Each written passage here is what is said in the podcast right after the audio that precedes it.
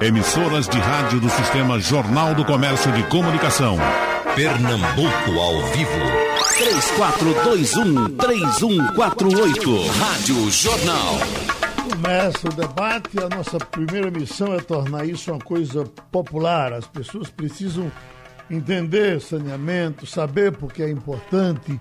Vamos começar com o doutor Jorge Trigueiro, que é sanitarista. Sanitarista cuida muito com a, atividades de saúde para as pessoas. Então, por gentileza, doutor Jorge Trigueiro, por que é importante uma cidade saneada? Bom dia, Geraldo. Bom dia, Roberto. Bom dia, Patriota. É um prazer estar novamente no debate do seu programa. Olha, hoje nós estamos vivenciando essa pandemia da Covid-19, onde diz que lavar as mãos com frequência é uma das principais recomendações para evitar a infecção pelo novo coronavírus. Mas nós sabemos que hoje no Brasil, aproximadamente 35 milhões de pessoas não têm acesso à água potável. Então é difícil cumprir essa recomendação se você não tem água para lavar as mãos. E sem contar que 100 milhões de pessoas não têm sistema de esgoto sanitário. E as águas dessas residências são depositadas no rio, na rua, esgoto céu aberto. Fora as doenças que são transmitidas pelas águas não potáveis. Você tem a amebias, a cólera, que já tivemos um surto grande aqui, leptospirose, hepatite A, que já foi recorrente aqui é, no Rio Pojuca, Itamaracá, esgoto céu aberto, o canal aqui de Itacaruna, pesquisas mais pesquisas encontram esses mananciais, aliás, esses efluentes, esses esgotos de céu aberto totalmente poluídos. O que se espera é que com esse novo marco regulatório, é um marco até ambicioso, porque se espera que em 2033 haja uma universalização do saneamento básico, com 99% de água potável nas residências, 90% de esgoto. Mas alguns técnicos já dizem que você pode empurrar para 1940 que não vai conseguir fazer isso. Você tem um exemplo aqui no Recife. Você como é que vai fazer esgotamento sanitário e colocar água potável dentro das palafitas, dentro das favelas, os morros, onde o acesso a uma casa se dá por dentro de outra, às vezes é um vão só com um banheiro só, essas tubulações passando por barreiras que é normalmente elas fazem ligações clandestinas, favorecendo o rompimento, quedas de barreiras. Então fica difícil você fazer um projeto desse, quando nós já temos também envolvido no projeto de saneamento básico também, a questão do, do lixo, da limpeza urbana, da drenagem do manejo das águas pluviais. Nós sabemos aqui que essas tubulações, essas encanações aqui, eu acho que é do tempo de Saturnino de Brito, no início do século passado. Hoje nós temos aqui várias edificações sendo aqui construídas tem um controle desse esgotamento, dessa drenagem do, do, do, dos, dos resíduos sólidos do, do, dos resíduos também domésticos. Você constrói aqui, por exemplo, na Ilha do Leite, grandes edifícios, quando você faz o esgotamento sanitário, ou vai para dentro do rio Capibaribe aqui, ou vai para as galerias antigas. Baixa a maré subir um pouco, que é um refluxo de todos esses dejetos nas ruas. Você tem situações que você não tem acesso nem a transporte Tive em virtude do esgotamento de céu aberto impossibilitar o transporte de veículos. Tivemos aqui já grandes projetos de fazer esgotamento sanitário condominial, mas que não foi resolvido. A Compesa mesmo desenvolveu uma parceria público-privada também que funcionou regularmente. Mas hoje o que nós sabemos através desse marco regulatório é que também está associado ao mesmo projeto que foi feito do aterro sanitário, dos resíduos sólidos. Os lixões a céu aberto poderiam já ter sido fechados desde 2014, agora já adiado para 2022. a um projeto semelhante, tanto do esgotamento sanitário como dos resíduos sólidos, em tipo, vamos dizer assim, consórcio. O prefeito Zé Patriota está muito bem e, já foi debatido isso várias vezes no seu programa, esse consórcio para fazer aterros sanitários e um tratamento adequado dos resíduos sólidos. E nós que fizemos parte da Associação Brasileira de Controle de Infecção Hospitalar, participamos é, da elaboração das resoluções da diretoria colegiada na Anvisa para fazer a, a harmonização dos resíduos sólidos de serviços de saúde com os resíduos sólidos urbanos. Hoje nós temos uma legislação específica para resíduos sólidos de serviços de saúde. Mas mesmo assim, em recente evento com o próprio CPRH, ele diz que 90% talvez das entidades de saúde, estabelecimentos de saúde, principalmente no interior, não tanto aqui na região metropolitana no Recife, não tem ainda um tratamento adequado para os resíduos sólidos de serviço de saúde.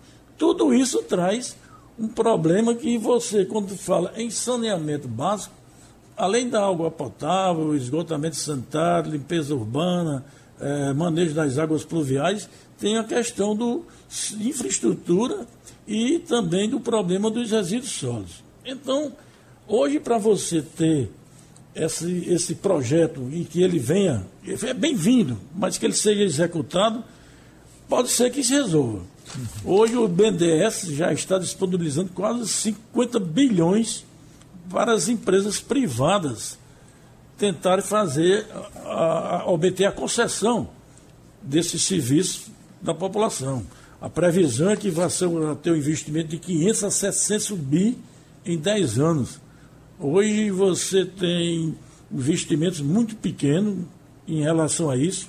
O próprio Tribunal de Contas aproveitando a oportunidade que amanhã nós vamos ter um debate, amanhã não, quinta-feira, um debate com o presidente do Tribunal de Contas da União, é, o doutor José Múcio Monteiro, mais o presidente do Tribunal de Contas do Estado, doutor Disseu, e a, a Procuradora-Geral do Ministério de Contas, doutora Germana Laureano, vamos ter um debate no Sindiócio para ver como se comportou esses, esses tribunais perante a pandemia.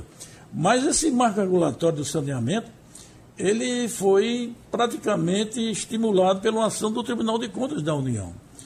Fazendo uma pesquisa, o Tribunal de Contas constatou que tinha muita verba disponibilizada para os poderes executivos, o governador, o governo federal disponibilizava, o governador, o governador do município, e que esse dinheiro não chegava na ponta.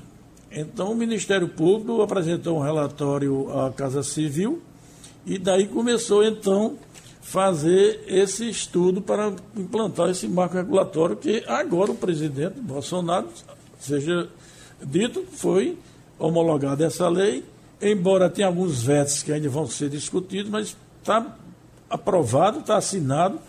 Por incrível que pareça, alguns parlamentares, inclusive aqui de Pernambuco, foram contra a aprovação desse marco regulatório, dizendo que não era o momento, porque o momento era para se tratar da pandemia.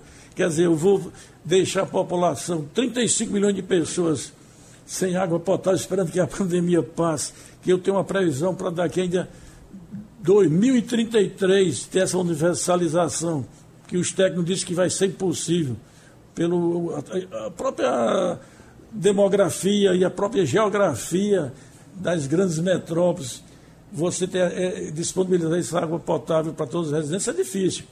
E aqui em Recife você tem um agravante agora, por exemplo, as pessoas que não têm água potável nem para lavar as mãos também não têm água potável para disponibilização na sua residência. O que é que está acontecendo? Como acontece todo ano? É um estoque elevadíssimo de água em depósitos, sem nenhum cuidado, sendo criadores de, de, de, dos, dos, transmissores das arboviroses. Aí está vindo aí a dengue novamente, a zika, a chikungunya, é o que já está chegando nas nossas urgências. A Covid-19 desaparecendo e chegando as doenças transmitidas pelo mosquito. Por quê? Porque a pessoa está acumulando água sem o devido tratamento. Embora seja louvável é, é, a ação dos agentes sanitários da prefeitura, constantemente visitando, mas um problema educacional e medo da acessibilidade. Você não pode estar comprando água mineral nem carro-pipa, principalmente se você tem um controle até desses carro-pipas de onde eles são, já, de, de onde eles são originados. Já vimos aqui questões de, de fazer fiscalização e fornecimento, algumas empresas, não as empresas sérias, logicamente, Mas são águas que não são potáveis. Não são potáveis. Deixa eu e você tem essa questão também do água potável, você trata muito bem tratado no- no- no- lá nas estações de tratamento, mas que durante o percurso, com as tubulações antigas, tubulações velhas, contaminações, ligações clandestinas, contaminação dessa água, ela já não chega com a potabilidade que é recomendada para a utilização nos ambientes domésticos. Doutor Trigueiro, deixa, eu- deixa, eu principal puxar, deixa eu puxar o nosso patriota que está com a língua de fora, eh, até porque ele tem que falar por todos os municípios do estado. O que me dizem do seu município, eh, eh, prefeito patriota, é que o senhor é bem servido e o senhor trata muito bem da água no seu município e do saneamento. É totalmente saneado Afogados? É não, bom dia Geraldo, bom dia doutor Jorge, doutor Roberto Tavares e ouvintes. Não, o, o abastecimento de água ele é suficiente, Geraldo. Claro que a cidade está crescendo e precisa de expansão da rede e é, hoje eu digo que é bem atendida pela Compesa nas circunstâncias atuais. Mas como há um crescimento natural como cidade polo, a gente precisa é, ampliar, melhorar a rede de distribuição. A ETA, a estação de tratamento, é suficiente, até porque a gente ajuda até a cidade vizinha de Tabira. E quanto à produção de água, a gente tem várias fontes. A gente tem a barragem de brotas local, tem uma adutora, adutora Zedantas de Poços Profundos, temos a transposição com a adutora, né? Aliás, duas, duas derivações da transposição passando em Afogados. Aqui é o entreposto das águas, em, em termos de produção de oferta, não tem problema.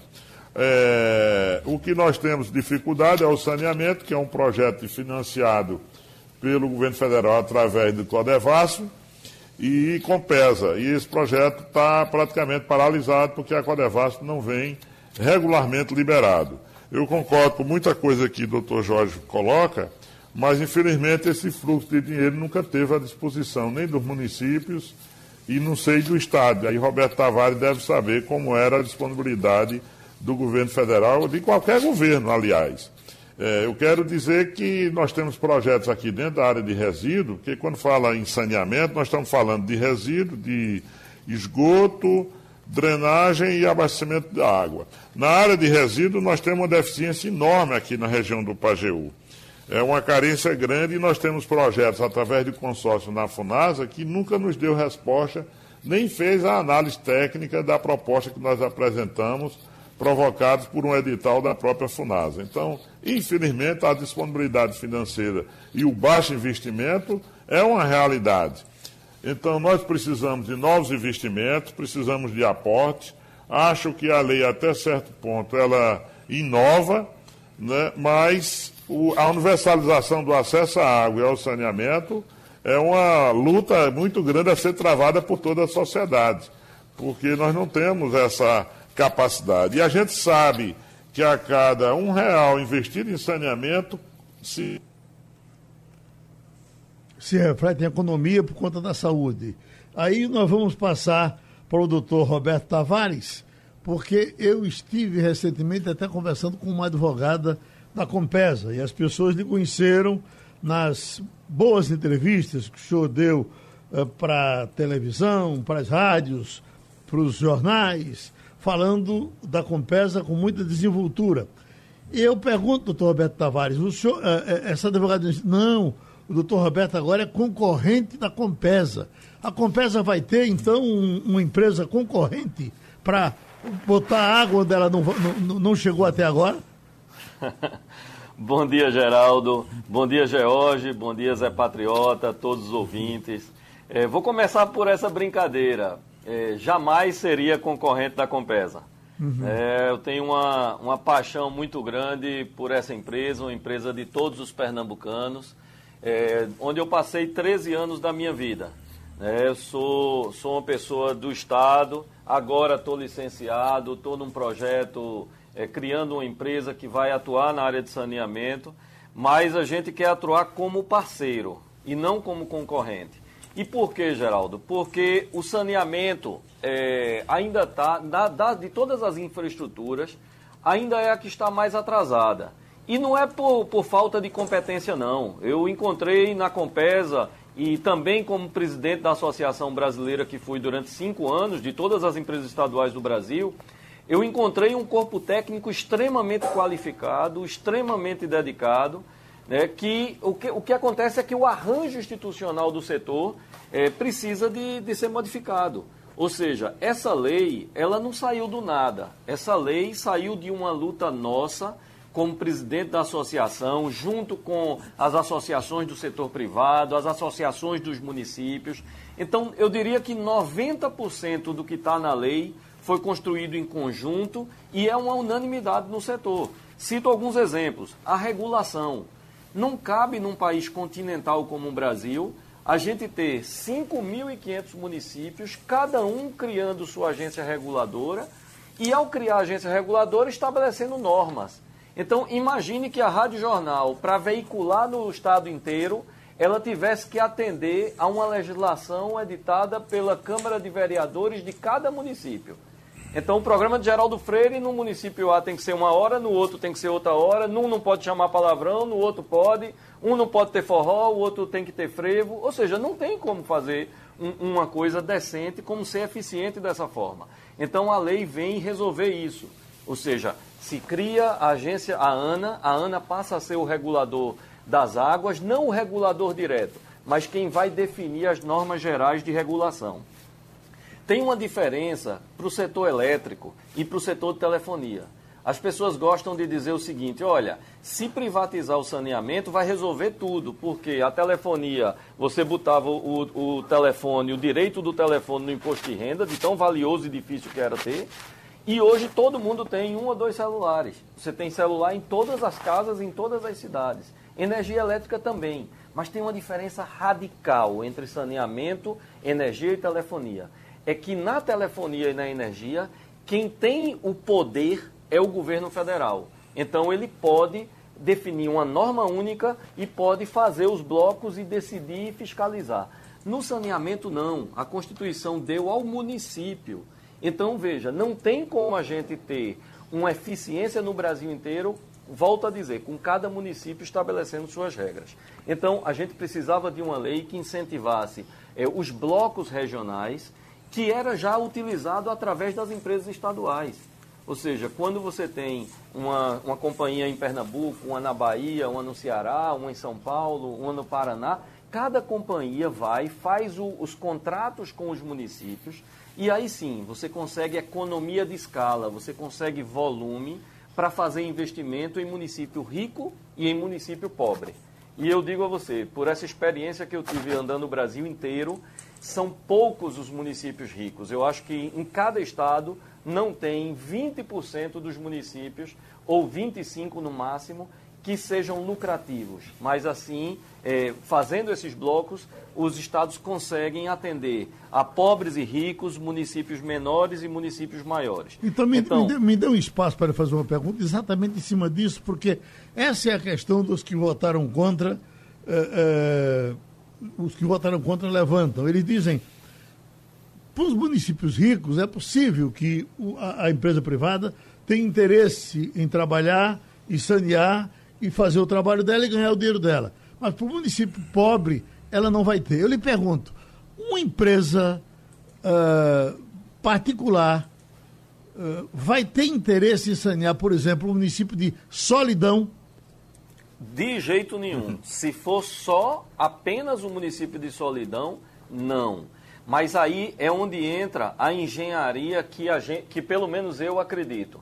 Os governadores defenderam é, a aprovação do marco desde que fosse cumprido um acordo.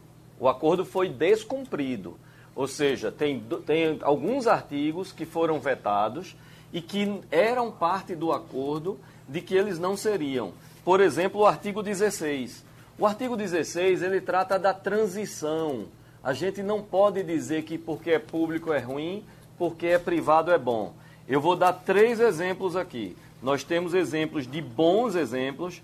A, a, a PPP da região metropolitana do Recife é a maior PPP. Essa, essa, esse programa de parceria público-privada tem dado êxito e é modelo para outros países, muito pouco falado aqui. É modelo para outros estados, muito pouco falado.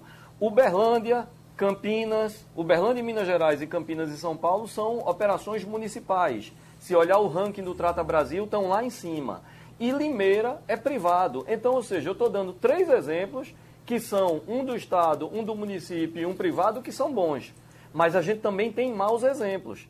Eu tenho Manaus, que é privado desde 2001 e é uma tragédia.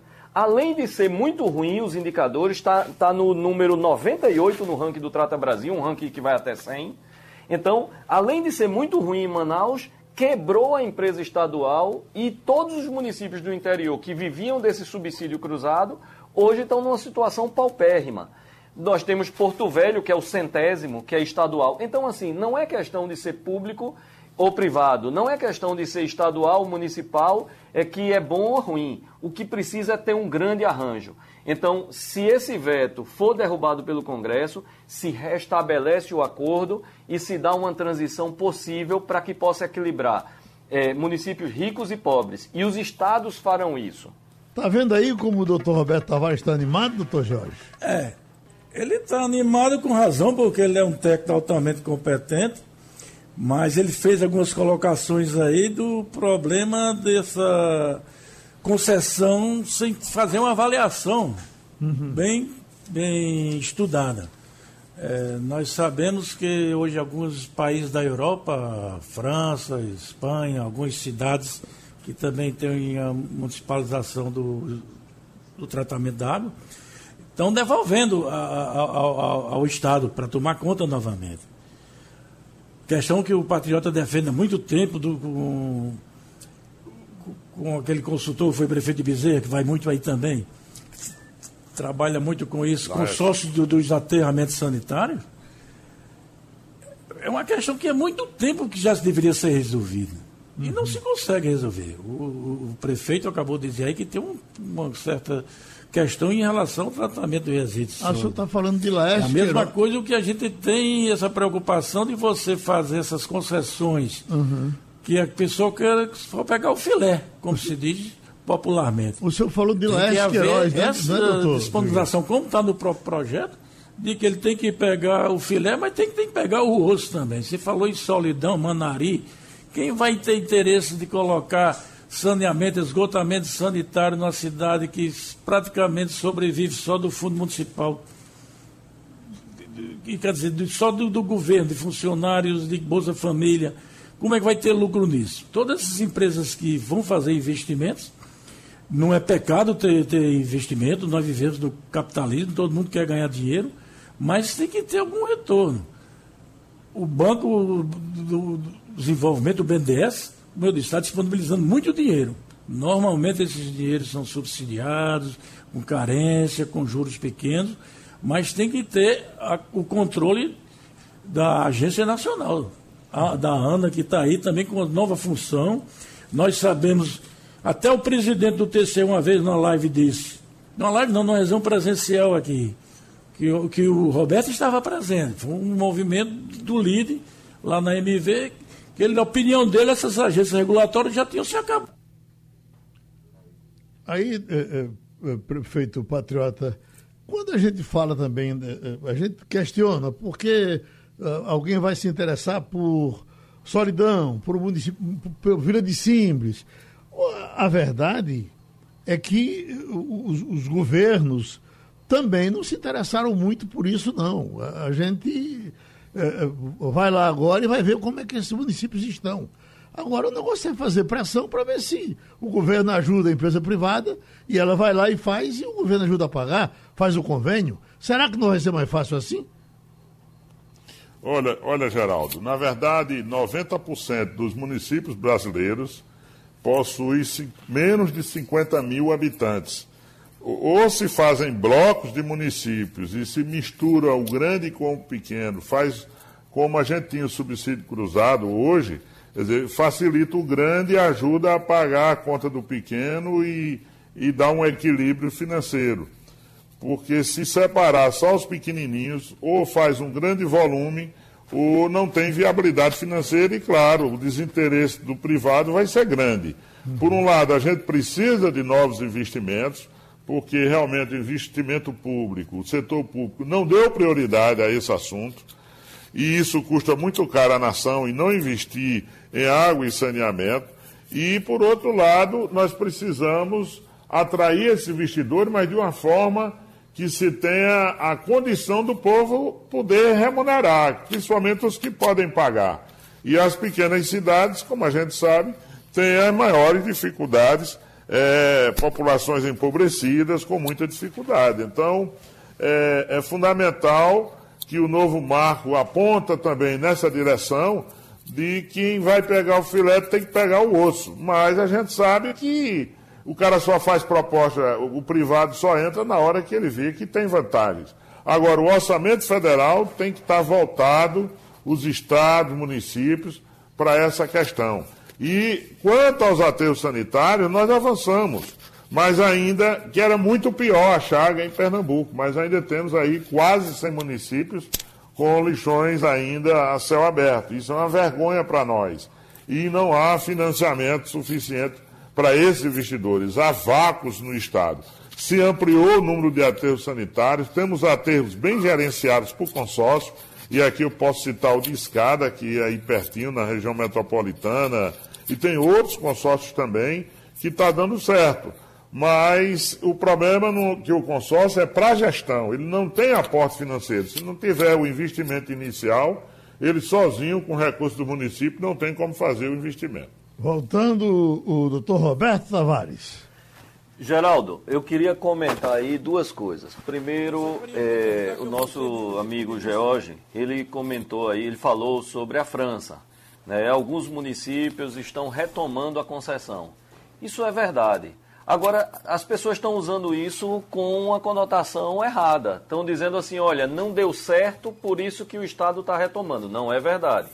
Ou seja, se privatizou lá atrás, o Estado francês cobrou, definiu regras, se fez a ampliação e hoje está universalizado.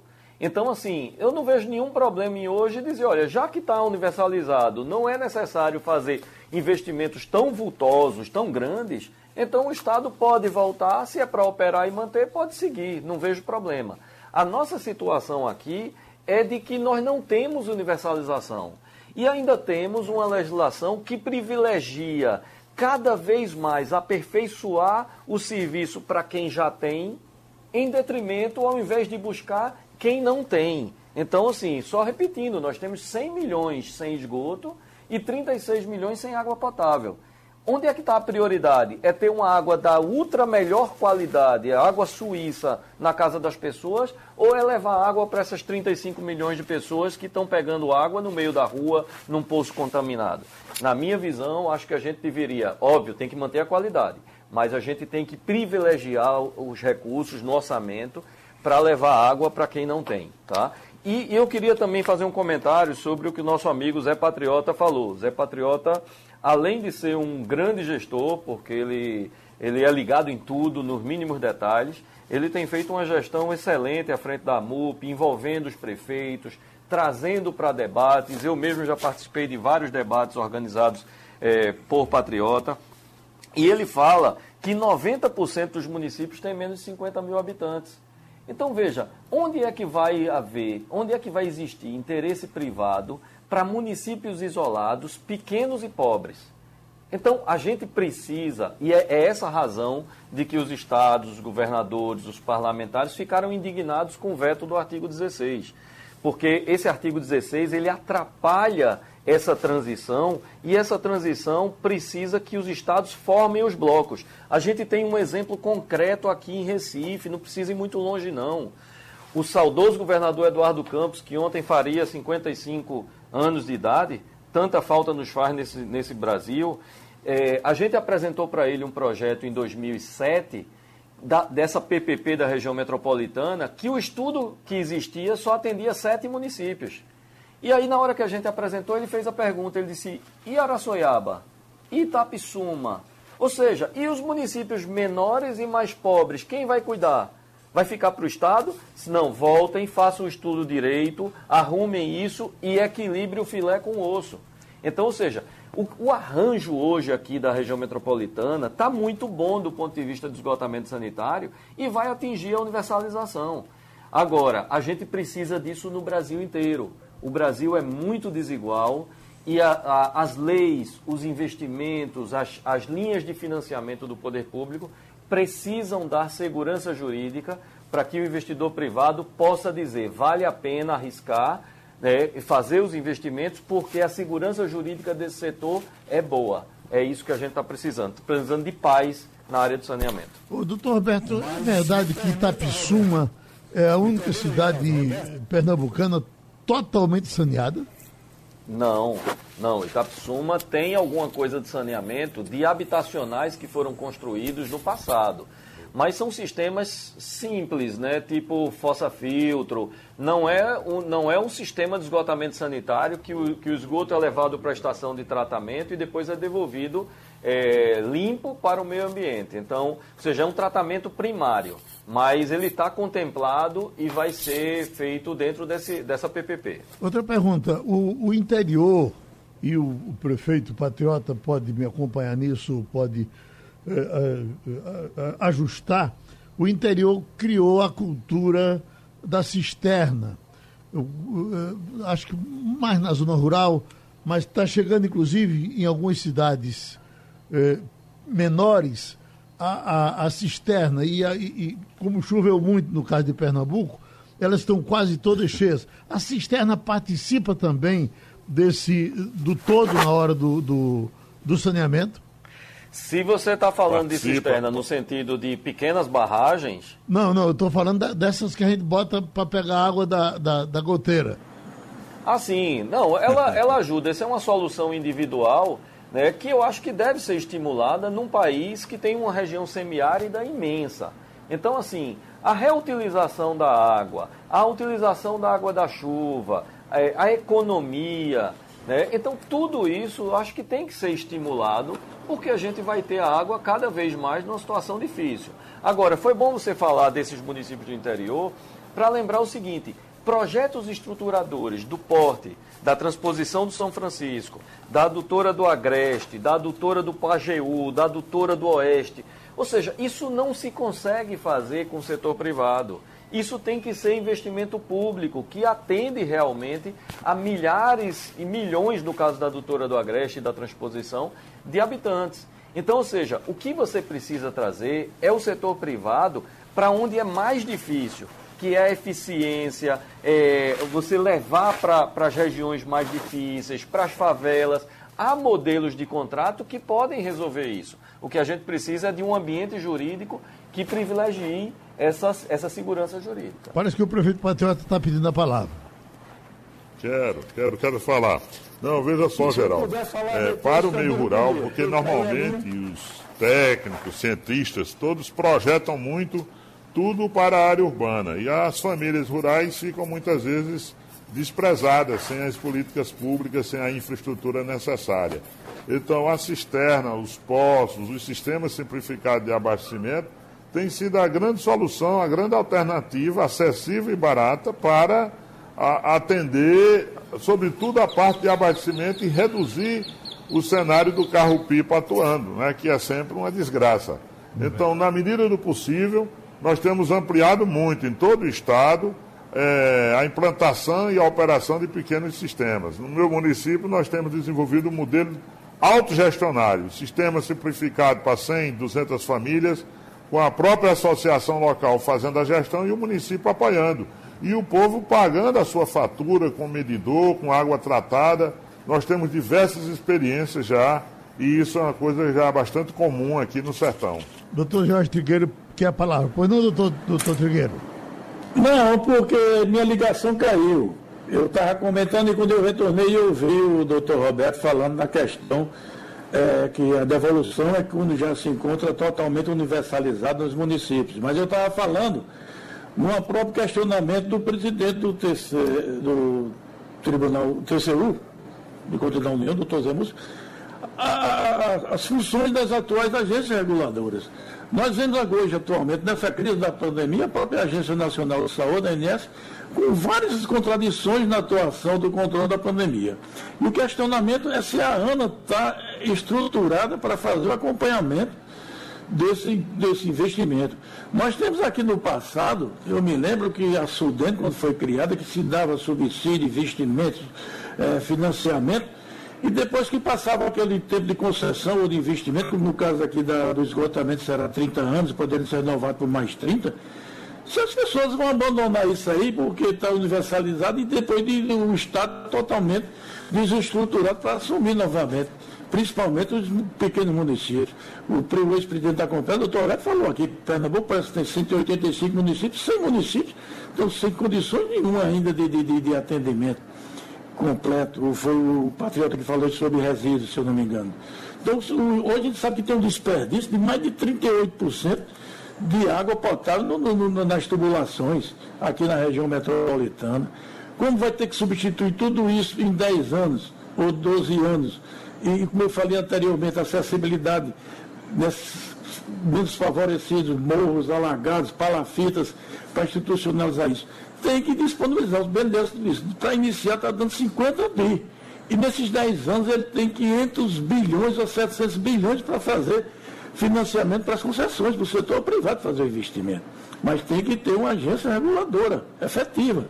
Tanto no desperdício de dinheiro que não chega, uma afirmativa de um ministro aí que de cada 100 reais só chega no município 5 reais, 10 reais, porque se perde no meio do caminho.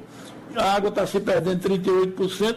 Então tem que ter cuidado. E eu digo o seguinte, ninguém pode falar em saúde sem dar o esgotamento sanitário, sem dar água potável. Enquanto nós não tivermos essa universalização de pelo menos 99% de água potável e 90% de esgotamento previsto para 2033, não tem quem faça atenção primária à saúde, não tem quem evite essas pandemias, não tem quem evite esses surtos de cólera, de hepatite, de disenteria, aumento da mortalidade infantil. Então, isso é uma questão de saúde. Dizia-se muito ah, os administradores não fazem é, esgotamento nem saneamento porque são obras enterradas, não dá visibilidade. É muito melhor construir um hospital, construir um posto de saúde, construir uma UPA, porque bota uma placa lá, faz a inauguração e no fim termina fazendo transporte terapia, trazendo os pacientes do interior para a cidade porque não tem condições de dar assistência. Então se sabe que isso é antigo e já todo mundo fala que cada real que se investe em saneamento e esgotamento se economiza quatro. Isso podia ser comparado com dólar, com euro, mas a proporção é o que se diz. Então a gente tem que lutar realmente para que haja a implantação definitiva desse marco regulatório do saneamento básico. Tem um ouvinte aqui se identificando como Tiago de Boa Viagem, apavorado desde o começo, que é para saber quem votou contra o marco regulatório. Marco, Tiago, quem votou contra foi derrotado, perdeu vamos então para quem ganhou e vamos botar para frente o que foi resolvido. O, o doutor Roberto Tavares ah, fala de alguns vetos que foram feitos, que ele é contra esses vetos. E eu pergunto, então, nesse caso, isso vai voltar para o Senado para ser debatido de novo e, e, e nós vamos tentar derrubar esses vetos do Executivo? É isso, doutor Roberto Tavares. É, Geraldo, esses vetos eles foram feitos quebrando um acordo que foi feito dentro do Congresso Nacional para se aprovar. É, o próprio senador Tasso Gereissati, que foi quem foi o relator, ele ficou indignado com, com esses vetos, porque governo que quebra acordo, ele causa, ele passa a ter muito problema né, de, de implementar as leis, porque passa a per, é, começa a perder a confiança. Mas eu acho que foi um mal entendido, porque a área técnica do governo que cuida do saneamento é, não era a favor do, do veto, ou seja, gostaria que o projeto ficasse como foi aprovado.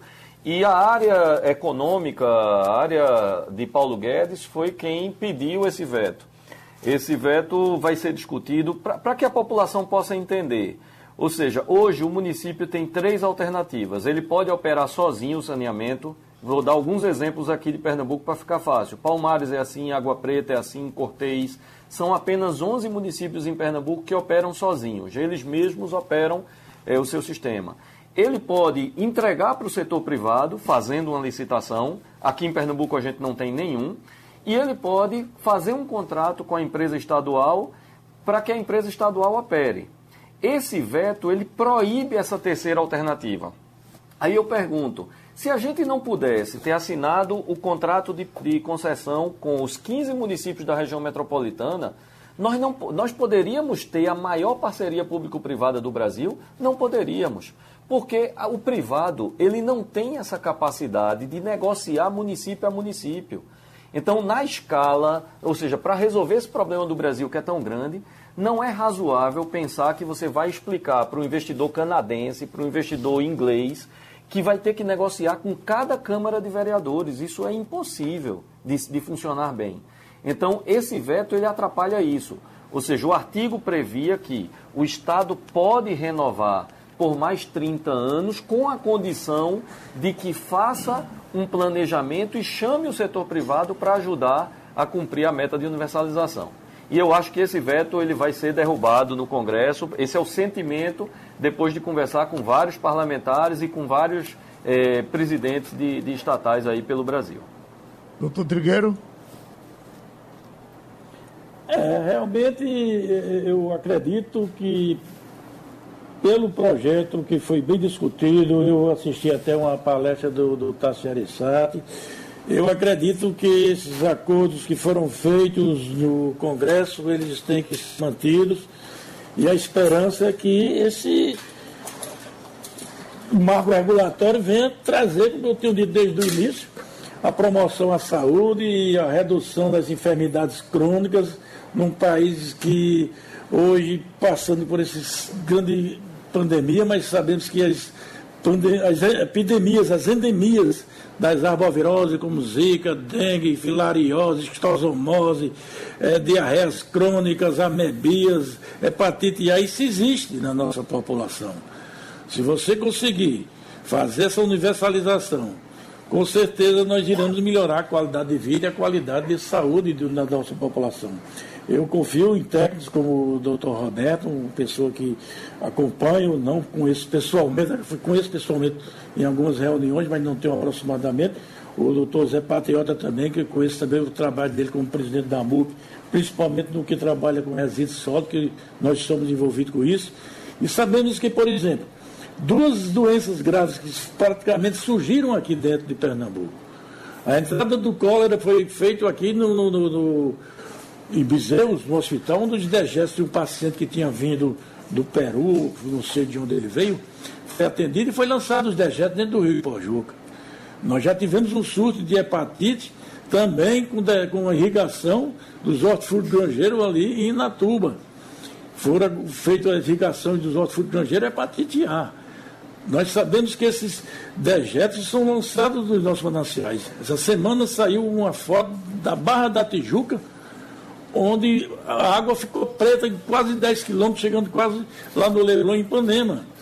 Sabemos que esses prédios todos aqui de Boa Viagem melhorou muito, mas Olinda mesmo. Eu tive casa aqui em Gaibu durante muito tempo.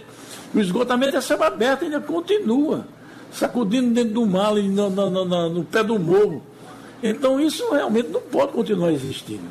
Então é um, é um marco que se vier e tiver controle mesmo da Agência Nacional de Águas, da ANA, se os técnicos estiverem à disposição, se tiver a fiscalização dos investimentos e desse consórcio que tem que ser feito entre as grandes cidades e as pequenas, consórcios, né, essas concessões têm que ser cedidas, atreladas um ao outro, eu acredito que é um marco de saúde, porque, como eu falei anteriormente, muitos administradores não querem fazer o investimento porque não dá visibilidade para as próximas eleições. Mas eu quero parabenizar tanto o posicionamento do Patriota como do Roberto, principalmente o Roberto, que é exatamente o esperto nessa área, e esperar que sejam cumpridos. E esses vetos que ele está dizendo que deverão retornar, vai ter que ter negociações no Congresso e eu acredito que vamos chegar ao bom senso. É bem-vindo, já está atrasado, eu acho que é mais de 100 anos, porque, como falaram aí, os países da Europa, principalmente a França, já aproveita há muito tempo a água de esgoto para fazer a utilização como água potável. Se usa até ultravioleta lá nos esgotos, esteriliza as águas, o ozônio que estão querendo utilizar agora para tratar a Covid, já se faz tratamentos em grandes estações e se consegue fazer. o aproveitamento do esgotamento sanitário, a compostagem para fazer o adubo, aproveitamento da água. Isso tudo tem como se fazer um, um, um compromisso que nós temos que ter atualmente, que é com o meio ambiente. Eu vi uma decisão do presidente do Congresso agora dizendo que o grande problema dele nesse segundo semestre é exatamente o teto de gastos, não vai tentar aumentar o teto de gastos para não utilizar os recursos desnecessários e o meio ambiente. O meio ambiente, inclusive, para poder vender o Brasil no exterior para ganhar mais recursos. Hoje está na pauta internacional o meio ambiente. Uma pessoa que, um país que não cuida do meio ambiente, ele está fadado ao insucesso de parcerias e de investimentos do, do, do, do capital externo. Então, meio ambiente o que nós vemos defendendo há muito tempo.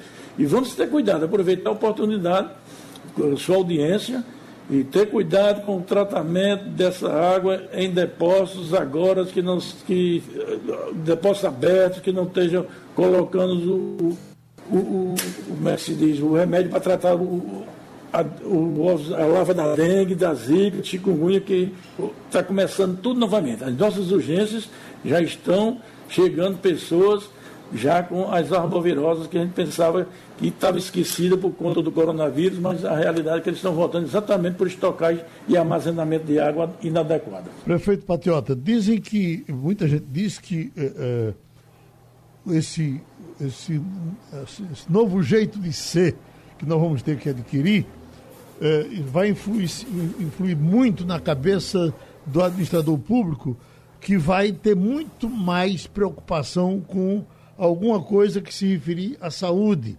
saneamento da saúde. Então, o senhor entende assim que esse momento é psicologicamente ideal para a gente avançar nesse saneamento? Sem dúvida, Geraldo. O próprio impacto psicológico do Covid as medidas, a conduta de cada um no dia a dia, é, é uma oportunidade, entre outras oportunidades, gera um momento de reflexão melhor com as pessoas. Porque o comportamento do cidadão no dia a dia em relação ao resíduo sólido, por exemplo, ao lixo, é uma conduta que deixa a desejar, né? O pessoal joga lixo é, na rua, no, nos, nas valas, em tudo que é lugar. Então, é preciso que a gente melhore esse comportamento e os gestores também façam a fazer uma reflexão para priorizar naquilo que é estruturante, naquilo que tem um efeito permanente e prático para a vida do povo. Então, eu tenho certeza que essa é uma oportunidade muito grande e eu quero lhe dizer que entre a última semana de novembro e a primeira de dezembro, nós vamos realizar um encontro dos novos gestores, lá dos prefeitos que vão sair das urnas, e saneamento, o novo marco, sem dúvida, vai estar na linha de frente, até porque quem assume a partir de janeiro vai ter uma nova realidade, é um novo formato de gestão, cada dia com menos recursos e com mudanças que é preciso ter coragem de implementar logo nos primeiros dias de gestão. Doutor Roberto Tavares, esse trabalho já vai começar logo ou depende de quê para o senhor começar a cavar as ruas? Geraldo, estamos começando, organizando, nós estamos abrindo uma, uma sede em São Paulo. Estamos é, conversando com bastante gente e dentro de pouco tempo a gente vai ter novidade. Queria aproveitar para agradecer a você a oportunidade de participar desse debate dizer ao nosso amigo Jorge Trigueiro, que eu conheço ele sim, que a gente já participou de vários eventos, e eu vou pedir a vice-presidente dele, Paula Meira, para organizar quando a gente puder tomar um café juntos aí e conversar sobre, sobre saneamento. E ao amigo Zé Patriota, sucesso aí no, no pleito eleitoral que vem pela frente. Né, e estou sempre à disposição aí para participar junto com a MUP dessas discussões, que isso aí é uma paixão. O saneamento precisa é, avançar no Brasil e a gente precisa levar isso para todos os pernambucanos, para todos os brasileiros, porque isso é a condição básica de vida. Não dá para falar em país desenvolvido é, tendo condições precárias é, de saneamento, ou seja, de abastecimento de água e de esgotamento sanitário. Assim que a gente puder respirar um pouco sem a, sem a máscara, vamos tratar desse assunto ao som de uma galinha de cabidela, tá certo? Aí é bom demais, não tem preço.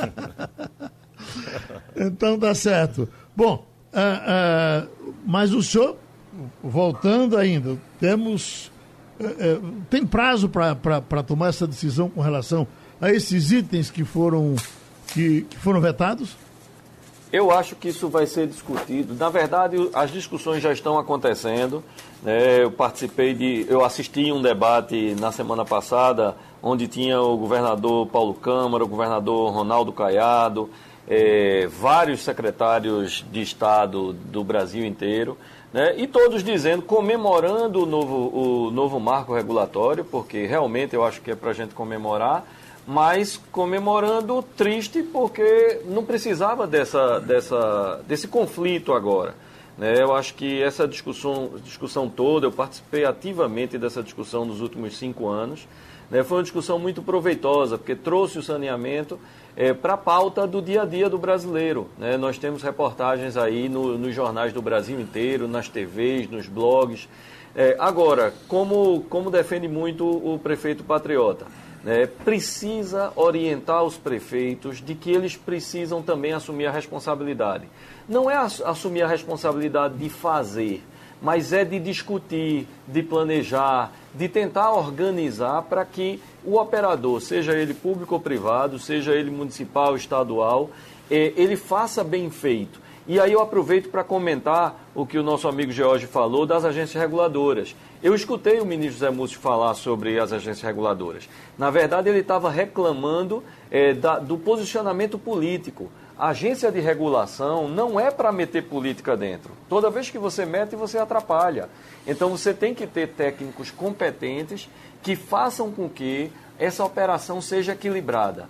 É para ter lucro? É, independente de ser privado ou público. A diferença é que se é público, o lucro geralmente é reinvestido. E o privado ele tem o direito de remunerar o capital que foi investido. Então, o que a gente precisa é de paz no saneamento. Precisamos de que os ministérios públicos, os órgãos de controle, a justiça, compreendam esse arranjo, essa lei possa pegar, infelizmente no Brasil a lei tem que pegar, essa lei po possa pegar, os planejamento, o planejamento seja bem feito, a regulação possa ajudar a equilibrar, nenhuma tarifa exagerada contra o cliente, nenhuma tarifa que não remunere o investimento, porque senão o dinheiro vai para outro lugar. Onde tiver segurança, ele vai. Então a gente quer que tenha segurança no Brasil inteiro e aí sim, não vai faltar quem queira fazer investimento, inclusive com, com, com performance, ou seja, investimento que você só é remunerado se atingir o resultado planejado. É nessa linha que a gente está entrando, Geraldo. Pronto, você que nos ouviu, vá tomando nota, porque daqui para frente esse assunto vai ser muito debatido, vai ser tratado em todas as mesas, porque ele é da maior importância. Muito obrigado. Emissoras de rádio do Sistema Jornal do Comércio de Comunicação. Pernambuco falando para o mundo. O sim e não da Lava Jato no debate da quarta-feira. As revelações, as punições, os pontos fora da curva. Operação Lava Jato, sim e não, no debate das 11 horas, com o criminalista Ademar Rigueira, o jurista José Paulo Cavalcante, o juiz Francisco Queiroz e Geraldo Freire, o comunicador da maioria. Rádio Jornal. Sugestão ou comentário sobre o programa que você acaba de ouvir, envie para o e-mail ouvinte@radiojornal.com.br ou para o endereço Rua do Lima 250, Santo Amaro, Recife, Pernambuco.